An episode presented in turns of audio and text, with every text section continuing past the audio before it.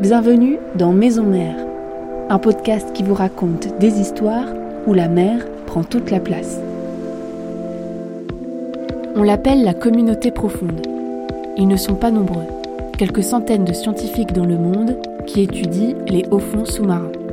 Ils tentent de partager par tous les moyens leur émerveillement pour ce monde inconnu. Ils sont nombreux, très nombreux, à convoiter les métaux rares que l'on trouve sous l'eau. Du fer, du cuivre, du manganèse, du zinc. On les utilise pour construire des éoliennes, des voitures électriques ou des téléphones portables. Pour les trouver, il faut descendre sous des pressions gigantesques, à côté des sources hydrothermales, ces immenses geysers d'eau chaude. Cette année, l'exploitation de la première mine sous-marine, au large de la Papouasie-Nouvelle-Guinée, devrait débuter. José Sarrazin a grandi dans les forêts du Canada. À 15 ans, elle voit la mer pour la première fois. Elle fera tout pour ne plus s'en éloigner. On la rencontre dans son bureau, à l'Ifremer, à Brest. Un diplôme est accroché au mur, sous verre. Il récompense sa première plongée à bord d'Alvin, un tout petit sous-marin aux allures de jouet qui conduit les scientifiques jusqu'à 4500 mètres de profondeur. C'est cette première descente dans le noir que José Sarrazin nous raconte dans Maison Mère. C'était, je crois, peut-être ma deuxième campagne océanographique. C'était sur un navire, euh, un navire américain qui s'appelle le Atlantis. On est au large de l'île de Vancouver, hein, au large du Canada. Et euh, on est euh, sur un endroit, une dorsale qui s'appelle la dorsale Juan de Fuca. Et donc, au cours de cette campagne, le 25 juillet 94, très précisément, le chef de mission vient me voir et il me dit, José, demain, tu plonges. Et euh, non seulement tu plonges, mais tu vas plonger euh, sur ta cheminée, sur celle que tu étudies depuis un an. Et donc, euh, ben évidemment, j'étais hyper excitée parce que moi, j'étais une, étudiante en thèse. J'étais, ça faisait, voilà, ça faisait qu'un an que j'étais en thèse et j'avais l'opportunité de, de, plonger dans un sous-marin, un sous-marin habité. Il faut savoir que des sous-marins habités, euh, il y en a que moins d'une dizaine dans le monde, donc c'est quand même une opportunité euh, géniale. Et dans une campagne, on peut plonger peut-être une fois ou deux parce qu'on est beaucoup de scientifiques à bord de ces bateaux, donc on est une trentaine de scientifiques. Si on part pour un mois, ben il y a une plongée par jour et une opportunité, voire deux, de pouvoir plonger donc ce 25 juillet, bah voilà, c'est sûr que ça reste marqué dans, mon esprit. Euh, donc euh, bon, j'ai eu du mal à dormir, hein, je vous cacherai pas. Euh, euh et le, lendemain matin, rendez-vous était donné vers 7h30 à proximité du sous-marin. Donc à 7h30, on se retrouve tous autour, ils nous rappellent les petites consignes de sécurité. On est tous habillés avec une espèce de combinaison en coton et, euh, et on nous a demandé de préparer un petit sac. Donc c'est des, des, on peut pas embarquer de matériel inflammable, donc c'est un petit sac en coton dans lequel on a placé bah, ce qu'on voulait, mais avec tous des trucs euh, voilà non inflammables. Donc moi j'avais évidemment ma tuque, euh, j'avais mes chaussettes et puis j'avais un, gros pull parce que on sait qu'au cours d'une plongée ça finit par faire très froid dans le sous-marin. Et puis évidemment, j'avais un cahier de notes parce qu'on a on a quand même des tâches à faire pendant ces plongées et puis mon appareil photo. On nous demande de, prendre place à l'intérieur euh, du Alvin, c'est le nom de, ce sous-marin. Il ressemble à quoi ce sous-marin? C'est un petit sous-marin blanc avec un sommet euh, rouge.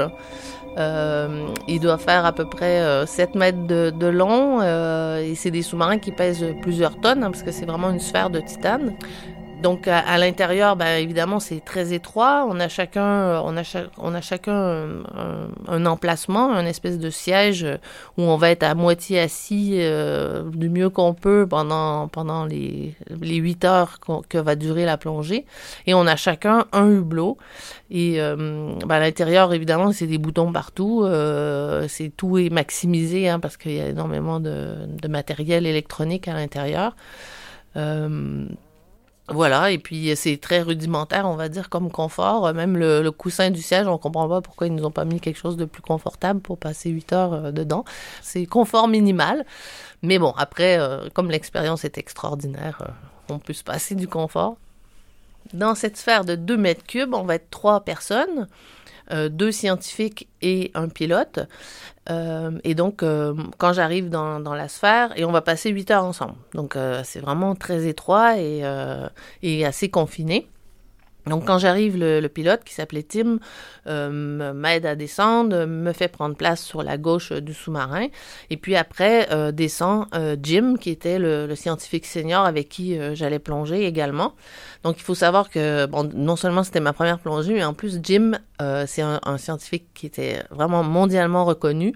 C'était un des pionniers de la découverte des sources hydrothermales, mais il avait une petite réputation qu'il était un peu pas évident, quoi. Et en fait, c'est un, vrai cow-boy dans la vraie vie. Il, avait son chapeau de cow-boy, ses bottes de, cuir et sa ceinture. Et euh, il avait ouais, un peu la réputation des fois de, de pouvoir s'emporter ou tout ça. Donc, euh, évidemment, euh, moi, j'étais un peu stressée. Une fois qu'on est les trois à bord, il, ferme les, écoutilles du, du sous-marin et lentement, il déplace le sous-marin vers l'arrière du bateau. Et puis, il le descend à la surface de l'eau. Et donc, à la surface de l'eau, ben, euh, on a chacun notre hublot. Il hein. faut voir que les hublots de ces sous-marins-là, comme on descend à de très grandes profondeurs, on ils peuvent aller jusqu'à 6500 mètres de profondeur, ces sous-marins. Donc, évidemment, la taille des hublots est très petite. C'est l'équivalent d'une soucoupe pour le thé, quoi. Donc, on a chacun notre hublot. Et donc, on, là, on est à la surface de l'eau. Donc, on voit l'eau qui, qui, qui, qui est autour de nos hublots. Et puis, on voit il y a des plongeurs qui viennent pour, euh, pour venir euh, s'assurer que tout est OK autour du sous-marin avant de donner l'autorisation de plonger.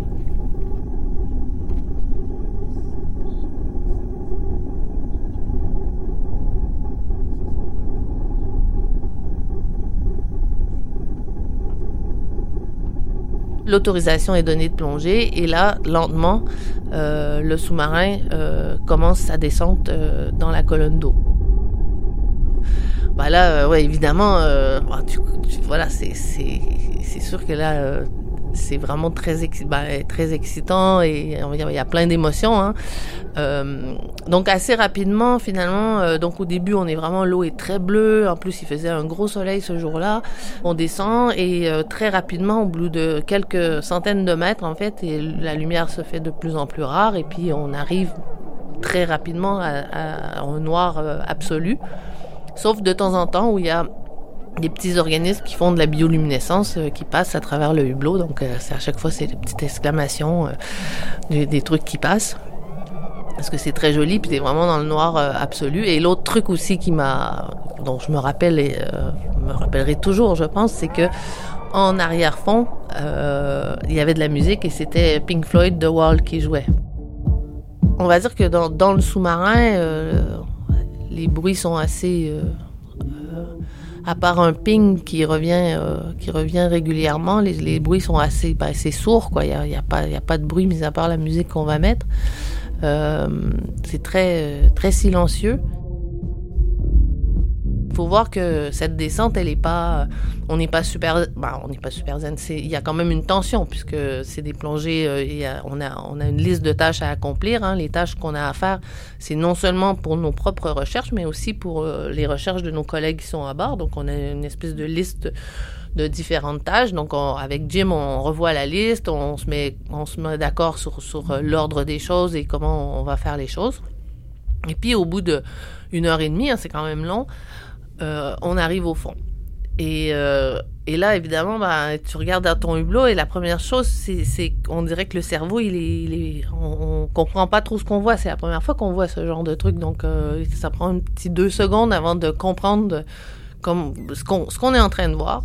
On se dit qu'on est probablement la première personne qui a vu ce petit bout de, de, terre, de planète. Ça fait quand même quelque chose. Et là, on était à 2000, 2600 mètres de profondeur.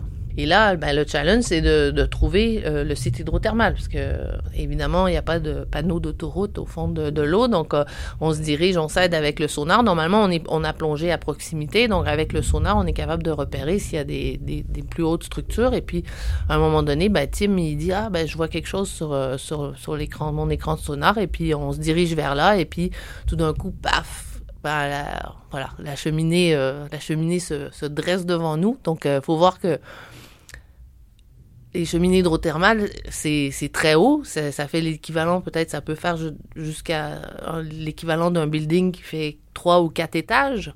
Et quand on est en sous-marin, ben, c'est pas du tout pareil que de regarder des images vidéo. Donc, euh, effectivement, moi, ça a vraiment complètement changé ma vision de ma cheminée que j'étudiais euh, depuis un an. Et là, vraiment, j'étais à côté et je voyais euh, tous les les, fluides qui sortaient, mais les verres que j'avais étudiés et tout. Et donc, on, l'idée, la première idée, c'était de, faire ce qu'on appelle une cartographie, donc de remonter euh, le long des parois de l'édifice très doucement avec le sous-marin pour prendre des images vidéo, pour pouvoir voir euh, la faune. Et puis, évidemment, euh, l'environnement hydrothermal, ça change au cours du temps. Donc, moi, j'avais des surprises par rapport à ce que j'avais déjà vu sur, sur, sur mes images. Et arrivé au sommet, donc au bout de 12 mètres, eh ben, il y avait un grand champ de verre, de ces verres euh, avec les branchies rouges, mais là, c'est un nouveau, une espèce de, ouais, de, tout le sommet était couvert d'un buisson de ces verres. Et du coup, on l'a appelé Strawberry Fields parce que ça rappelait, ça ressemblait à des fraises parce que c'était, c'était toutes les, branchies étaient rouges.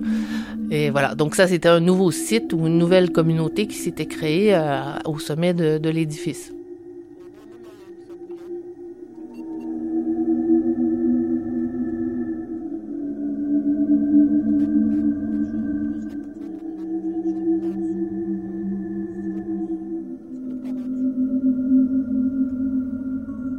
Qu'est-ce qui est le plus fascinant dans cet environnement profond. Ce qui est fascinant, je pense vraiment que ce qui frappe euh, visuellement, c'est vraiment ce contraste euh, entre euh, la plaine abyssale où il y a très peu de vie visible et tout d'un coup on arrive en plein milieu de, de nulle part et il y a euh, des, oasis comme, comme ce qu'on peut voir dans le désert. Tout d'un coup, il y a de la faune, il y a des, des grands fumeurs noirs et tout ça. Ça, c'est vraiment étonnant. Et par-dessus ça, on rajoute la faune qui, ben voilà, on va, on va avoir des vers, on va avoir des crabes, des crevettes, euh, des moules. Évidemment, c'est pas les mêmes espèces que ce qu'on retrouve sur la Terre, mais c'est, ça, ça, ça peut y ressembler pour certaines espèces. Il y a d'autres espèces, comme nos grands vers ciboglinidés, qui sont vraiment euh, euh, à cet écosystème-là particulier. Cette faune, elle peut être là parce qu'il y a des fluides très chauds, des fluides qui vont sortir à 350-400 degrés Celsius. Et ces fluides chauds vont être une source d'énergie pour euh, des micro-organismes qui vont remplacer les plantes ou les algues à la base de la chaîne alimentaire et qui vont alimenter toute une communauté très très luxuriante.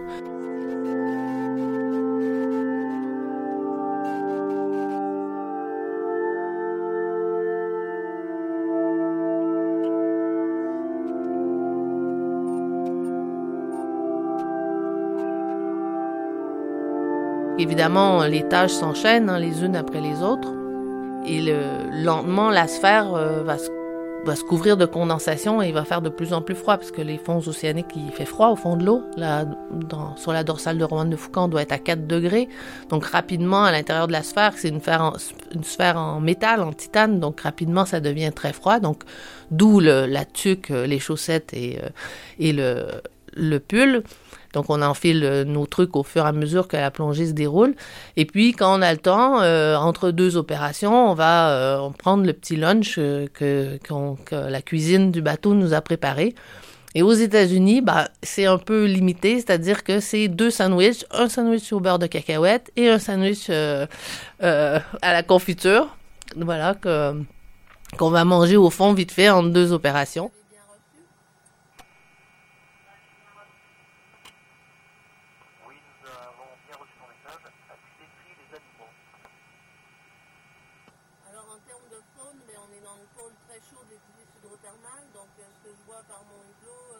Donc, au bout de cinq heures, une fois qu'on a effectué toutes nos tâches, Tim euh, va appeler euh, à la radio, il appelle la surface, il dit voilà, on a fini les opérations.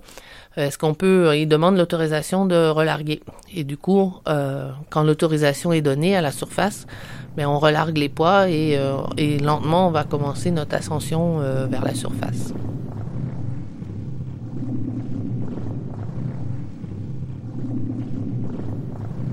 Est-ce que quand vous remontez de cette plongée, vous avez l'impression que vous revenez de loin, de, très loin? Ah ben c'est sûr que tu as, voilà, l'impression d'être là. Ouais, de, Ouais, d'avoir fait comme un espèce de voyage dans une bulle et puis d'un coup tu reviens et voilà, tu, tu partages avec les autres, mais c'est ouais, t'es, comme dans ton, dans ton espace pendant pendant 8 heures et puis après tu, tu tous, les gens attendent aussi euh, sur le pont. Faut voir ça, aussi, c'est tu, tu, le vois quand le sous-marin est hissé dans les arbres par ton hublot, tu vois tous les gens qui, qui se ramassent sur le pont arrière pour pour euh, l'arrivée du sous-marin et puis pour avoir des détails. Euh, donc voilà, tu, tu sens que tu es attendu, que voilà que ce que tu as fait aussi, ça, ça avait son importance quoi. Faut savoir qu'on connaît très peu encore les milieux marins profonds, mais, euh, mais c'est vrai qu'avec la découverte de nouveaux écosystèmes, de nouveaux, nouvelles formes de vie, on a aussi découvert de nouvelles, euh, de nouvelles euh, ressources potentielles. Donc que ce soit des ressources biologiques, des ressources minérales ou des ressources énergétiques. On va dire que au niveau des ressources minéral, il y a, on va dire, il y a une grande, un grand engouement, on va dire, euh, pour, euh, pour aller chercher des ressources minérales dans les grands fonds marins, puisque c'est des ressources qui sont en train de manquer, euh, des ressources terrestres qui sont en train de manquer et que on en utilise beaucoup dans tout ce qui est électronique, dans tout ce qui est l'industrie automobile. Euh, et donc, euh, il y a de plus en plus de pression, on va dire, pour aller explorer, parce qu'on n'en est pas encore à l'exploitation, quoique on pourrait aller explorer euh, ces ressources et voir si économiquement ça serait viable d'aller les exploiter. Donc, les sources hydrothermales, c'est un, une des ressources minérales qui a été identifiée, puisque ce sont des dépôts qui sont très riches en, plein de métaux d'intérêt économique. Et, et ben voilà, il y a, des, voilà, des compagnies minières qui commencent à se poser la question d'aller exploiter euh, ce type de ressources dans les grands fonds marins. Euh, pour l'instant, il faut savoir qu'il n'y a pas d'exploitation, en tout cas dans les zones internationales, pas d'exploitation de ressources minérales profondes. Euh, il y a des permis d'exploration qui ont été donnés à plusieurs pays euh, industrialisés, mais euh, voilà, c'est quand même imminent et évidemment, c'est tout est fonction de, bah, de, de, la situation économique et comment le cours des métaux se comporte et des ressources qui, qui, qui, viennent à manquer ou pas sur la Terre, quoi. Jusqu'où vous pourriez aller pour défendre votre cheminée ben, moi, mon, on va dire mon, mon, mon je pense que l'arme la plus, la plus efficace, c'est, de, de faire découvrir ces grands fonds euh, au, plus grand nombre, parce que c'est le grand nombre qui va faire qu'on va pouvoir faire quelque chose. Et euh, et je pense que l'information, la vulgarisation, montrer des images, euh, faire des expositions, euh, ben voilà, les gens vont, se rendre compte que les fonds marins, ben, c'est comme sur la terre, il y a plein de paysages, il y a plein d'animaux différents, il y a plein de, et puis euh, il y aura une envie de protéger qui va venir de ça. Après, c'est difficile voilà. Et, pour ça, ben, il y a, y a les, les, les, moyens habituels qu'on a de vulgarisation. Et puis là, ben, depuis récemment, avec un collègue à moi, on a, on a, on a créé un projet avec une troupe de théâtre pour pouvoir euh, créer un spectacle vivant sur les environnements marins profonds. Et les, la vérité de ce spectacle, c'est vraiment de, voilà, de faire découvrir euh, cet environnement euh, génial. D'immerger les gens vraiment dans, dans, dans, dans ce monde, euh, dans ce monde et, et, euh, et, de les faire rêver, de leur montrer que c'est des environnements euh, extrêmement poétiques, extrêmement beaux et voilà, et que ça fait partie de, bah, de, de notre planète quand même. Merci d'avoir écouté cet épisode de Maison Mère. Vous pouvez retrouver plus d'informations sur le spectacle dont parle José, le projet Donvor sur letélégramme.fr à la page de notre podcast. Un podcast de Virginie de Roquigny et Anouk Edmond. Habillage sonore, Martin Delafosse. On se retrouve dans 15 jours pour un nouvel épisode.